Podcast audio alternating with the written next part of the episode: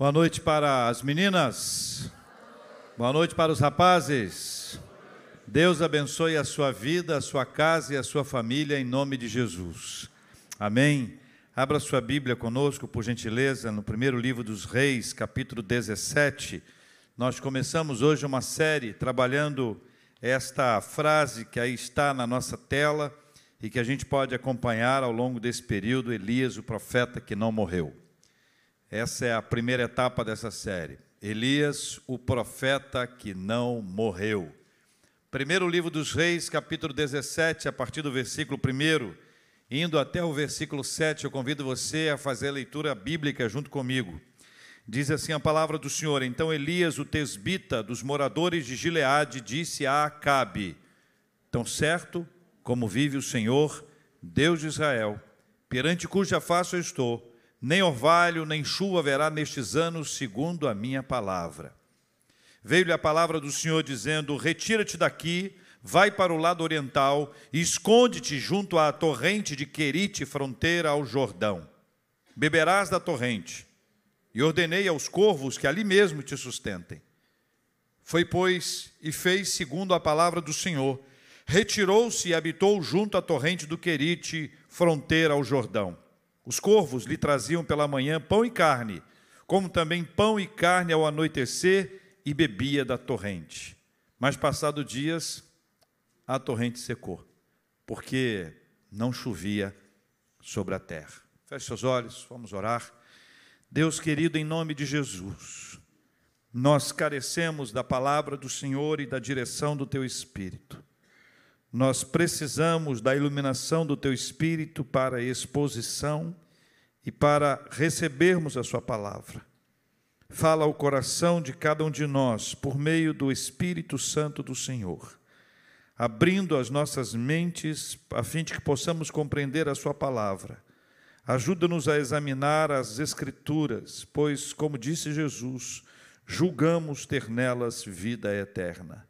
É assim que nós oramos ao Senhor em Cristo Jesus. Amém. Meus irmãos e minhas queridas irmãs, Elias entra na história bíblica com uma brevíssima apresentação. Se a Bíblia fosse escrita na linguagem de hoje, alguém poderia dizer: Elias apareceu do nada. Do nada Elias apareceu. Capítulo 17, aparece o profeta Elias, que tem uma brevíssima apresentação, você pode acompanhar no versículo 1, está aqui na nossa tela. Versículo 1 diz que Elias, o tesbita, dos moradores de Gileade. A gente tem duas informações aqui nessa primeira frase que aqui está. A primeira delas relacionada com o seu nome. Yahvé é meu Deus, então é fruto de uma casa onde as pessoas acreditavam em Deus. A segunda descrição é a sua região, ali na região de Gileade. Alguém já deve ter ouvido sobre o bálsamo de Gileade, que tinha uma função medicinal. E essa região, uma grande região, uma grande área onde ele estava. Mas o que pega aqui para nós é a sua palavra. A sua palavra é uma palavra clara. Primeiro, é preciso reconhecer que é uma palavra divina ao coração de um ser humano. O ser humano recebe da parte de Deus a palavra. O ser humano não produz, não gera a palavra. Portanto, esta palavra, pesada ou leve, é palavra de Deus. Então escute só. Tão certo como vive o Senhor, Deus de Israel, perante cuja face estou, nem orvalho, nem chuva haverá nesses anos, segundo a minha palavra. Isso significa que haverá uma seca prolongada. Não haverá chuva, é sinal de que haverá seca. E esta seca, segundo Tiago, capítulo 5, versículo 17, diz que foram três anos e seis meses, três anos e meio sem chover.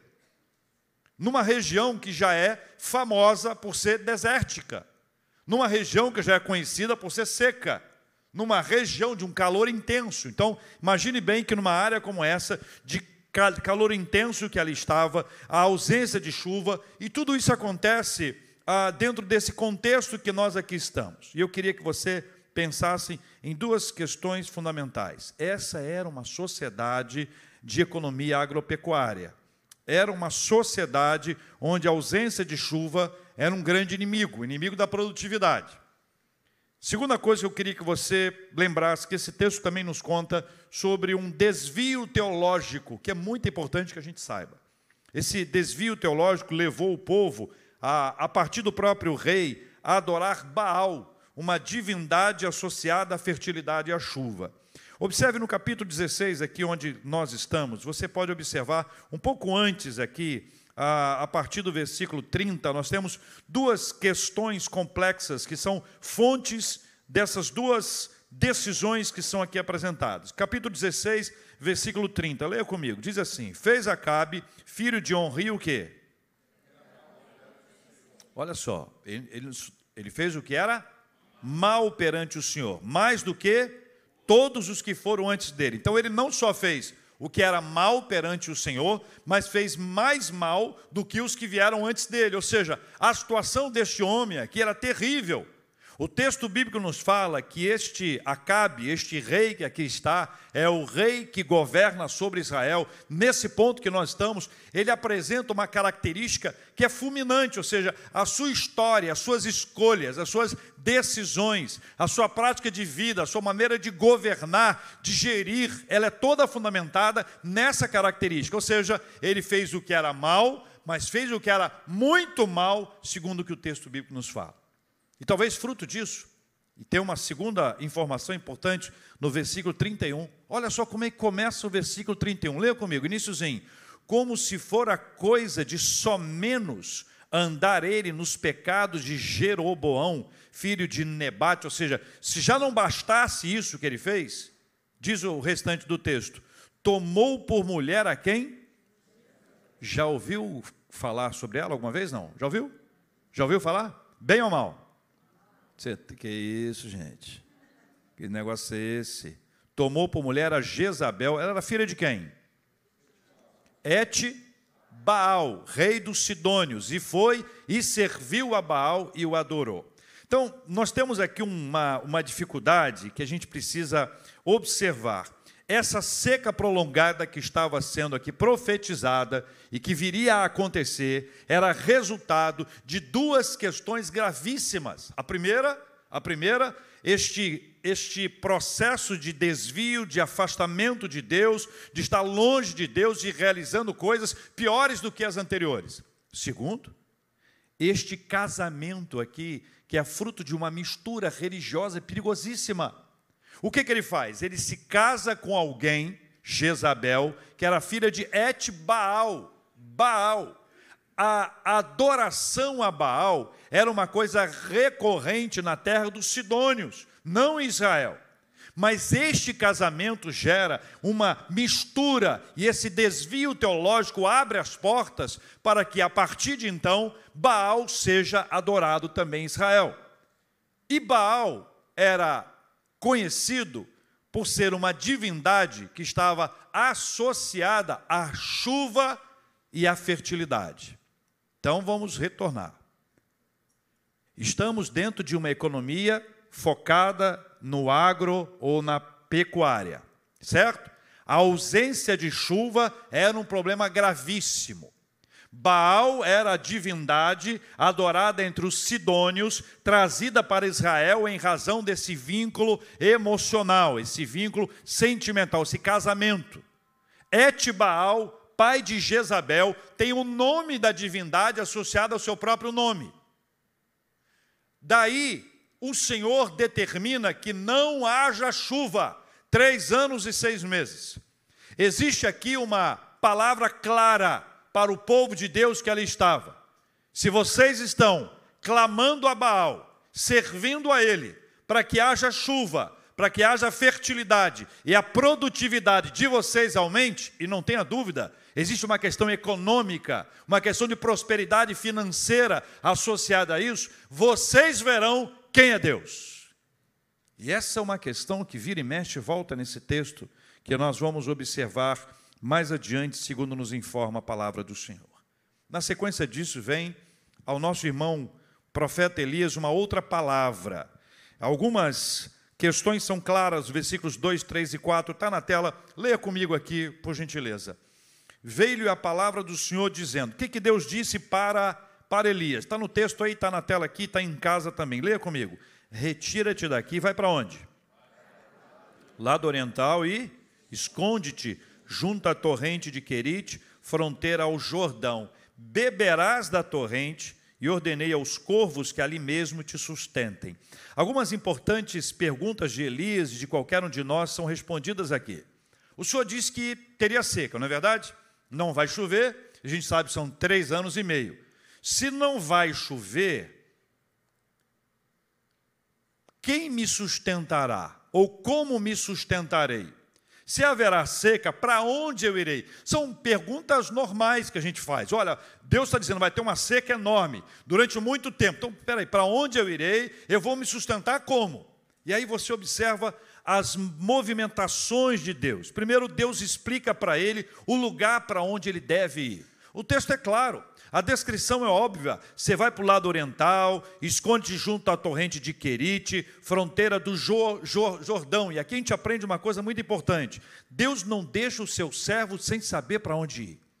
Quando existe uma determinação de Deus, uma palavra do Senhor, Ele traz à luz aquilo que Ele precisa, ou aquilo que a gente precisa tomar conhecimento. Segunda coisa, existe um plano eterno para além das circunstâncias do momento. As questões circunstanciais, elas são associadas a agora, a esse instante. Mas Deus tem um plano eterno. Ou seja, para além daquilo que a gente enxerga na circunstância atual, Deus tem um plano eterno. Terceiro, essa mudança foi necessária porque o Senhor estava preparando Elias para viver uma nova e profunda experiência espiritual.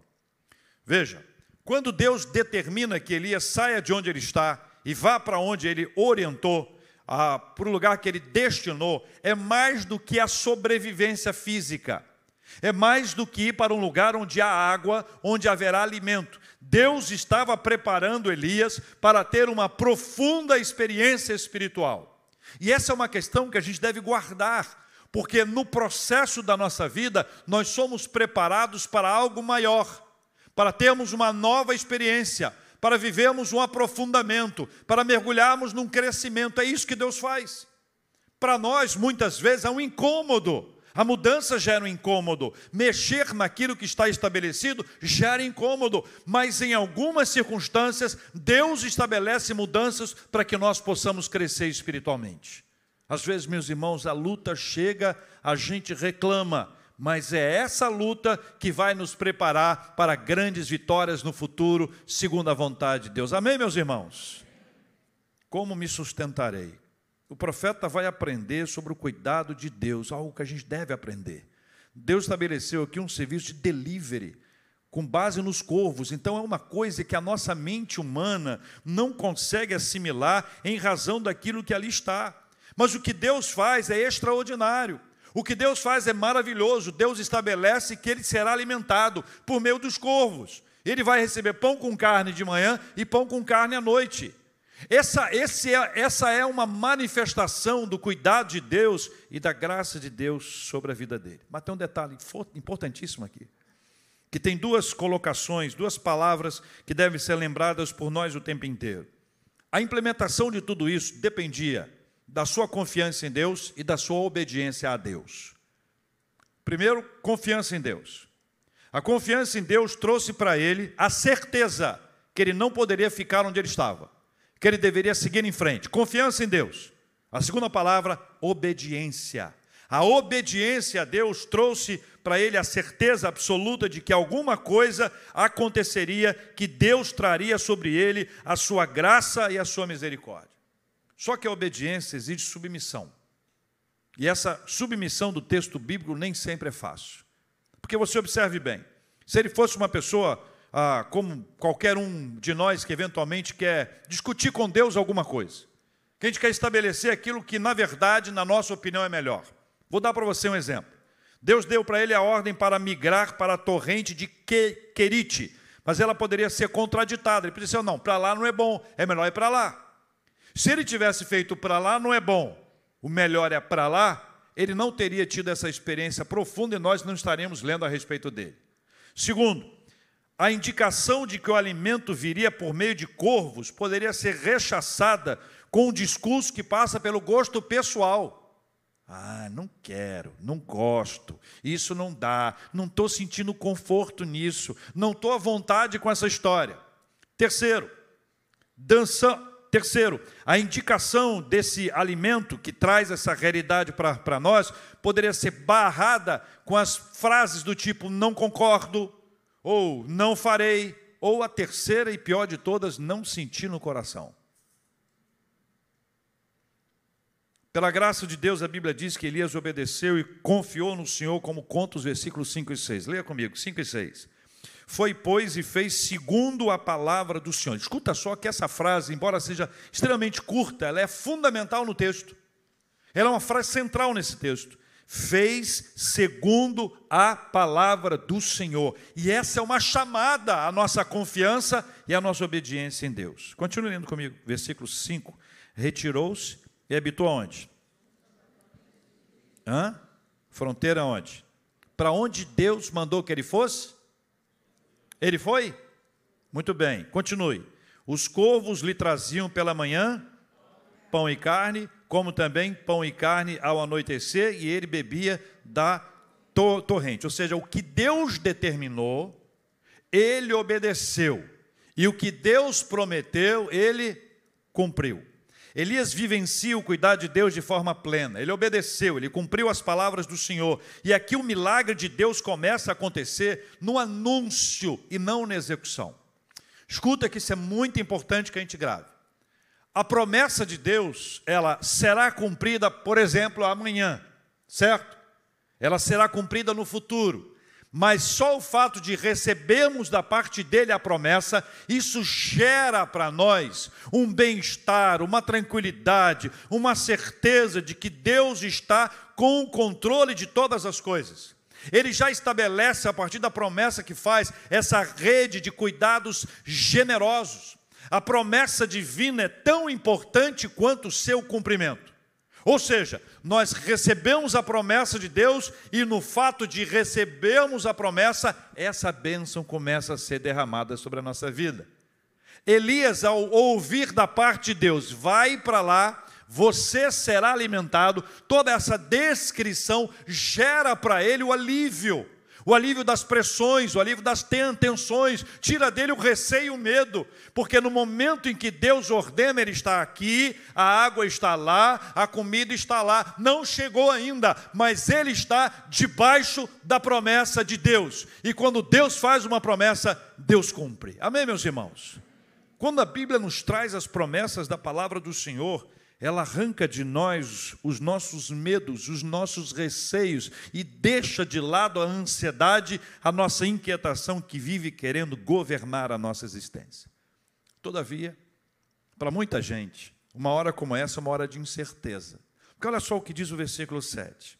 Mas passados os dias, a torrente secou, porque não chovia sobre a terra. Então, pera um minutinho. O Senhor determinou que eu fosse para lá que eu bebesse da fonte. Diz que me mandaria a comida por meio de, cão, ah, de pão e carne a, a bordo dos corvos. Deus diz que isso viria a acontecer. Mas olha o que diz o versículo 7 que começa com essa conjunção adversativa, o negócio estava indo bem, estava indo bem, está indo bem, mas passados dias a torrente secou, por quê? Porque não chovia sobre a terra, é uma coisa lógica.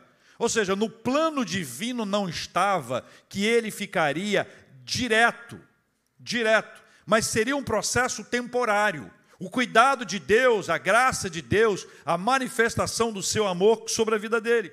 Só que no momento como esse aqui, é aquele momento que bate uma incerteza. É quando a gente começa a se questionar: meu Deus, acabou a água e agora? Acabou o pão e agora? Senhor, é agora. Outros vão lamentar, outros vão murmurar, outros vão reclamar, outros vão dizer que Deus o abandonou, sem esperar que Deus dê a segunda ordem, sem esperar que Deus aponte o novo norte. Elias então está naquele processo onde ele ouviu a voz de Deus, ele obedeceu à voz de Deus, mas para ele também a torrente secou porque não chovia sobre a terra. Agora, o que a gente não sabe, não significa que Deus não saiba. Se a gente não sabe o que vai acontecer, não significa que Deus não saiba o que vai acontecer. O que a gente não pode, não significa que Deus não possa. Então eu tenho o meu limite e eu tenho o ilimitado poder de Deus. Eu tenho a minha finitude, nós estamos diante da, dessa infinitude divina. No cenário caótico como esse, a provisão divina será ainda mais ampliada e a experiência espiritual do profeta está sendo desenvolvida. Veja o que diz os versículos 8 e 9. Diz assim: Então lhe veio a palavra do Senhor, dizendo: Leia comigo. Dispõe-te e vai a Sarepta, que pertence a Sidom, e demora-te ali, onde ordenei a uma mulher viúva que te dê comida. Primeiro, dispõe-te. Primeiro lá, anteriormente era retira-te daqui e vai. Agora, dispõe-te e vai. O movimento, o profeta está andando, o profeta não está parado na expectativa de que alguma coisa venha a, a, até ele. Deus o levanta, Deus o desperta, ele vai. Versículos, os versículos 8 e 9 nos trazem num texto pesado, especialmente um teste para nós, especialmente aqueles que são medrosos, precipitados e controladores. Primeiro que os medrosos, eles não gostariam de saber que Sidom era uma terra governada pela família de Jezabel, a esposa do rei Acabe, cujo o pai Etibaal está registrado lá no capítulo 16, versículo 31. Não quer ir para lá. Ah, lá não é a terra de Israel. Lá é onde os profetas de Baal estão. Lá onde estão os adoradores de Baal. Os medrosos não querem para lá. Os precipitados acham que é uma perda de tempo ficar lá muitos dias. Demorar muitos dias não era uma coisa que faz parte de uma pessoa precipitada. E os controladores vão dizer assim: mas o que é que uma viúva pode me ajudar? Se uma viúva já é uma mulher sofrida, numa terra que está vivendo a seca, então estamos na seca, uma mulher sofrida, viúva, o que ela poderá me trazer? Controladores fazem isso. Controladores querem questionar, os precipitados querem acelerar e os medrosos não querem ir. Então, esse texto é um trecho para nos ensinar a respeito da soberania e da providência divina. A soberania de Deus, o controle do Senhor sobre todas as coisas. Ele é o soberano que governa, o que nos leva em frente. Ele, ao mesmo tempo, é aquele que providencia todas as coisas e nos traz aquilo que nós precisamos, tudo aquilo que nós necessitamos. É só botar a fé que o chão vem e nós vamos avançando segundo a vontade do Senhor. Há um texto do pastor Burke Persons, ele afirma o seguinte: embora a soberania e a providência estejam inseparavelmente relacionadas, elas não são a mesma coisa. Simplificando, a providência de Deus é o resultado ativo da soberania de Deus em tudo. Assim, não há providências boas ou más, providências felizes ou difíceis, mas simplesmente providência. O problema é que muitos cristãos não entendem corretamente como Deus, em sua providência, realmente faz tudo o que faz. E nós temos dificuldade para entender isso aqui. Nós temos dificuldade para entender a luta. Nós temos dificuldade para entender o momento de escassez. Nós temos dificuldade para entender o tempo do deserto. Há uma dificuldade em nós. E o profeta Elias, conforme diz Tiago, era um homem semelhante a nós, então não há dúvidas que ele poderia sentir a mesma coisa. Mas observe o mover de Deus, a graça de Deus, a maneira como Deus age. No versículo 10 narra a soberania e a providência divina logo à porta da cidade. Quando ele chega ali, a mulher ali está. Ele de alguma forma identifica, o texto não conta como. O versículo 10 diz que houve esse encontro. O, o Senhor revela, o Senhor traz à mente dele o que o Senhor faz é que, a despeito da nossa dificuldade de compreender, Ele está colocando tudo no seu devido lugar. Dois termos que eu considero profundamente, que falam sobre a soberania de, de Deus. O primeiro é a geografia de Deus. É quando determinadas pessoas estão nos lugares indicados pelo Senhor para que o seu propósito seja cumprido. A segunda palavra é a agenda de Deus. Quando algumas pessoas estão na mesma hora, no mesmo lugar para cumprir o propósito de Deus. Então o que, que Deus fez? De um lado ele disse para Elias: vai. Elias foi. Do outro lado ele disse para aquela mulher: vai. E ela foi. Ela não sabia dele, ele sabia dela. Por quê? Providência divina, não sabemos a razão, a soberania divina assim resolveu. Versículo, 12, o versículo 11 do capítulo 17 vai nos contar a respeito disso. Indo ela a buscá-la, ele pediu água a ela, e, e, depois que ela ia buscar, ele a chamou e disse: Traz-me também um bocado de pão na tua mão. A resposta dela está no versículo 12. Leia comigo o versículo 12, está aqui na tela. Porém, ela respondeu. Qual foi a resposta animadora dela? Vive o Senhor, teu Deus, nada tenho cozido há somente um punhado de farinha numa panela e um pouco de azeite numa botija. E veja aqui, apanhei dois cavacos. E olha a frase final: E vou preparar este resto de comida para mim e para o meu filho, comê-lo-emos e.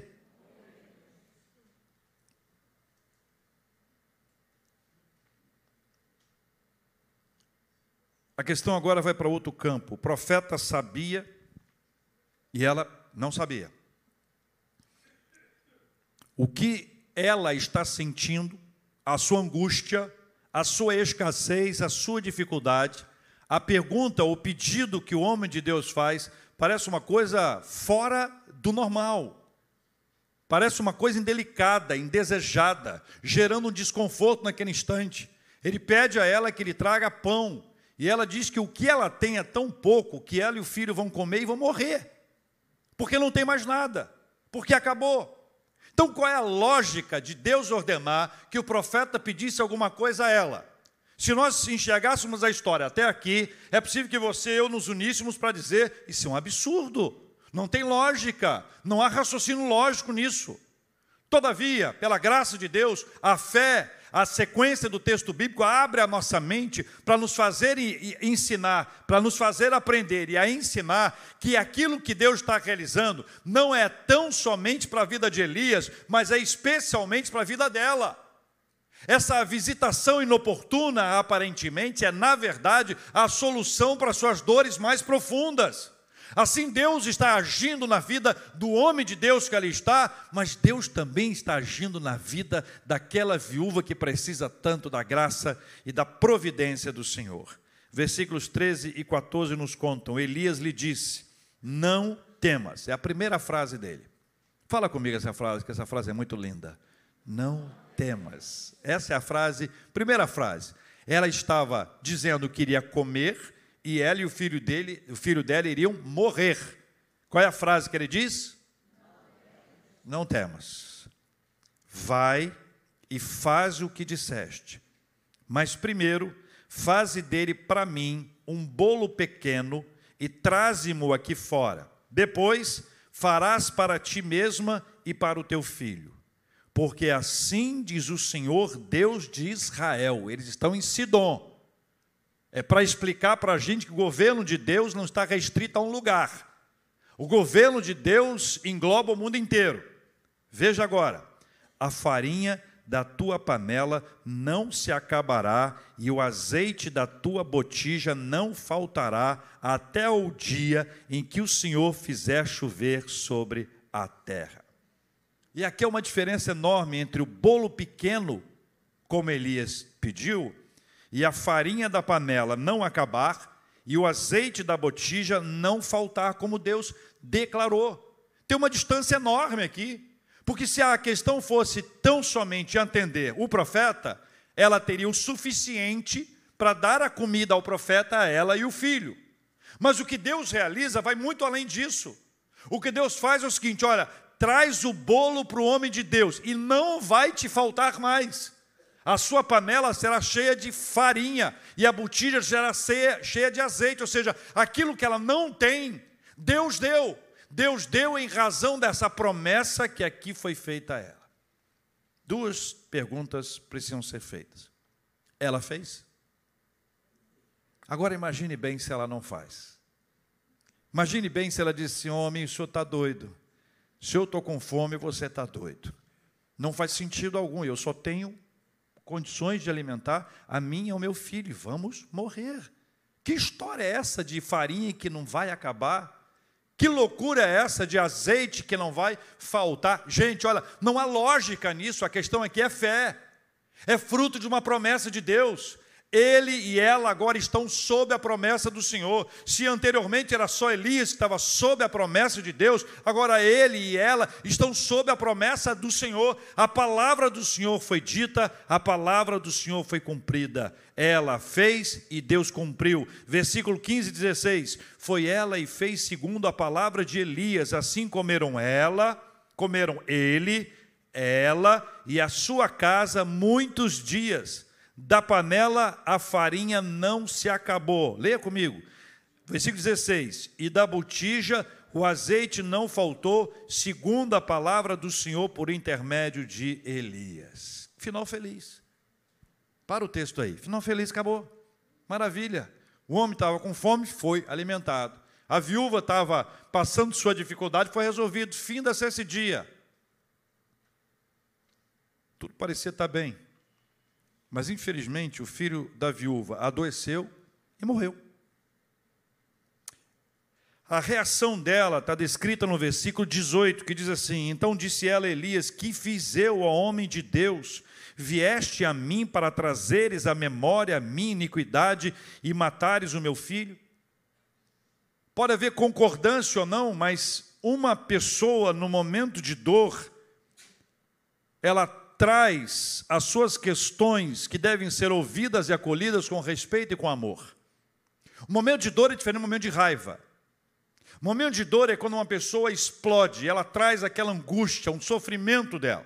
O momento de raiva é quando ela traz a sua ira. E o momento de raiva é um momento extremamente perigoso, a ponto da Bíblia nos ensinar que todo homem seja pronto para ouvir, tardio para falar e tardio para se irar.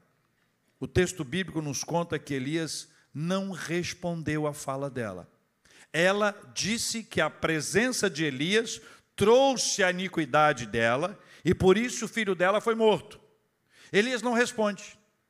Elias age. No lugar de trazer uma resposta, ele traz uma ação. No lugar de dizer, isso é um problema seu, a senhora está maluca, a senhora ingrata, ingrata, te dei isso tudo aqui, você está com a sua ingratidão, a sua insensibilidade. No lugar de dizer isso, ele agiu. E a sua ação foi orar. Pega o menino, ora, e Deus, pela graça dele, traz de volta à vida esse filho. O versículo 23 e 24 tem um final lindo desse texto que diz assim: Elias tomou o menino e o trouxe do quarto à casa e o deu à sua mãe e lhe disse: O que, que ele disse? Vê, teu filho vive. Olha que frase, é curtinha, fala de novo. Vê, teu filho vive. Para qualquer mãe, qualquer pai, essa é a frase mais esperada num momento como esse. Vê, teu filho vive. Então a mulher disse a Elias: Nisto conheço agora, olha só, agora, hein? Que tu és homem de Deus e que a palavra do Senhor na tua boca é verdade. Essa história começa com o profeta Elias trazendo uma palavra para o rei Acabe de que haveria uma seca muito longa. Deus traz para ele uma palavra para que ele vá para um lugar. Para onde ele foi? Beber água e se alimentar por meio dos corvos que levavam pão e carne. A chuva que não vem, a chuva que que não passa, que não chega, é a seca que não passa, é a sequidão que se amplia, é o deserto que passa a se espalhar. Deus então ordena que ele vá para outro lugar. Começa uma segunda história, onde você vê o movimento de Deus por meio dele e a promessa do Senhor sobre a vida dele se cumprindo e agora se cumpre também sobre a vida de uma mulher viúva. Algumas dessas lições que estão aqui são aplicadas à nossa vida hoje. Mas veja o que diz o capítulo 18, versículo 17 do primeiro livro dos Reis. Leia comigo, está aqui na nossa tela. Depois disso, vendo, disse-lhes: Disse o quê? Lê de novo. Vendo, disse-lhe: És tu, ó perturbador de Israel? Esta palavra que aqui está é o início de um confronto entre o profeta de Deus, o profeta Elias, e os profetas de Baal na sequência.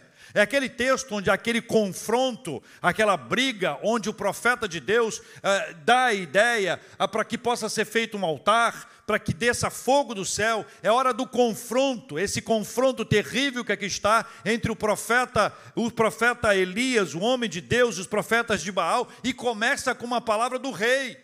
Casado com Jezabel, a maior autoridade do seu tempo, és tu o perturbador de Israel? O negócio quentou, hein? Mas esse é um outro assunto para a semana que vem, com a graça do Senhor. Vamos orar juntos, irmãos e irmãs. Quero convidar os irmãos para virem aqui. Nós vamos orar juntos nessa hora, colocando diante de Deus os nossos, os nossos dias e as nossas lutas e as nossas certezas e as nossas crises e os nossos problemas na presença do Senhor. Diante dele, os nossos pedidos, as nossas súplicas e a nossa ação de graças.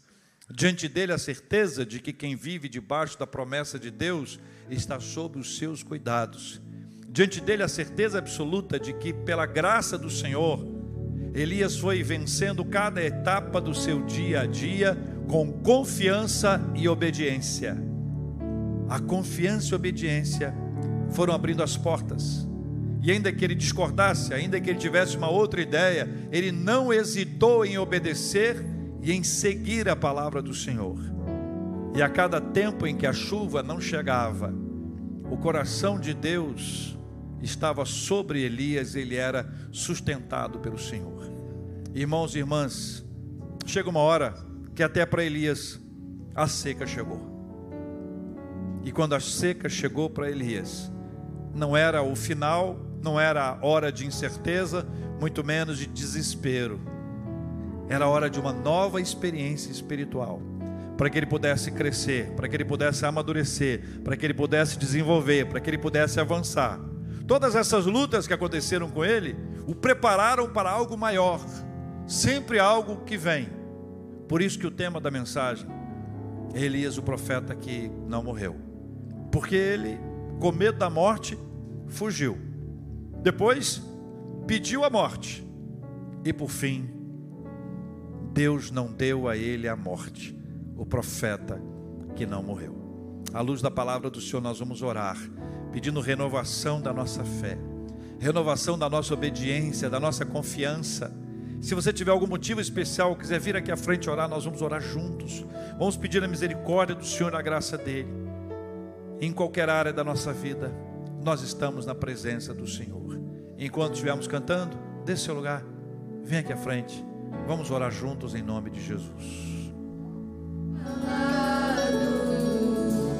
Senhor Deus e Pai,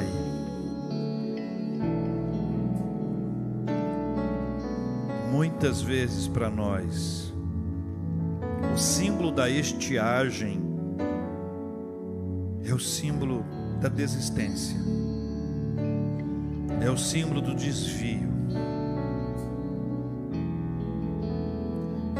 E eu quero pedir ao Senhor, em nome de Jesus, que se alguém estiver debaixo do tempo da estiagem, e estiver sobrecarregado, cansado, que o Senhor renove com as bênçãos espirituais em nome de Jesus. Se alguém estiver vivendo o tempo da incerteza, obedeceu, mas parece que agora deu tudo errado Parece que as coisas saíram do controle, alguma coisa estranha está acontecendo. Meu Deus, o que vai acontecer no futuro? À luz do texto bíblico, há uma certeza: o Senhor sabe o que a gente não sabe, o Senhor pode o que a gente não pode. Nós entregamos nas mãos do Senhor e pedimos a sua misericórdia, Paizinho, em nome de Jesus. Deus querido, se houver alguém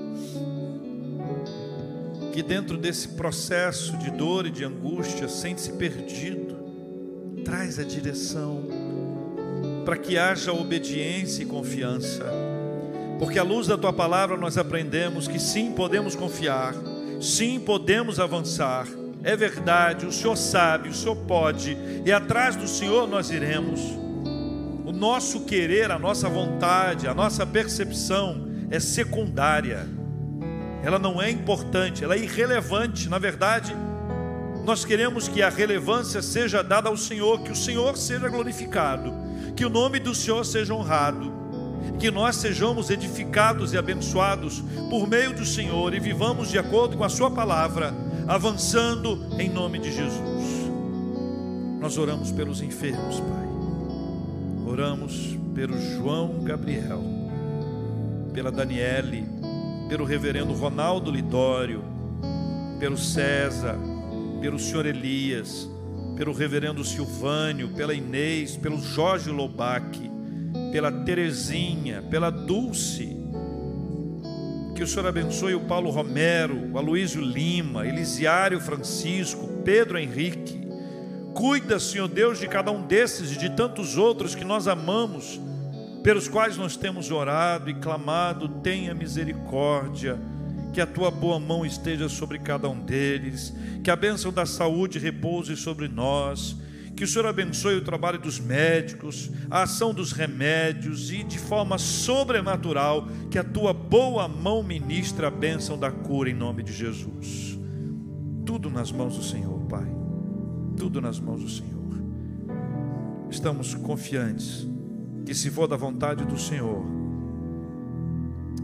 a bênção vai chegar. E por ela nós já antecipadamente te agradecemos. Se demorar a chegar, o Senhor há de, dar, de nos dar a paciência. E se não chegar, o Senhor há de ministrar ao nosso coração a bênção da paz. Oramos confiantes, em nome de Jesus, o nosso Senhor. Amém e amém.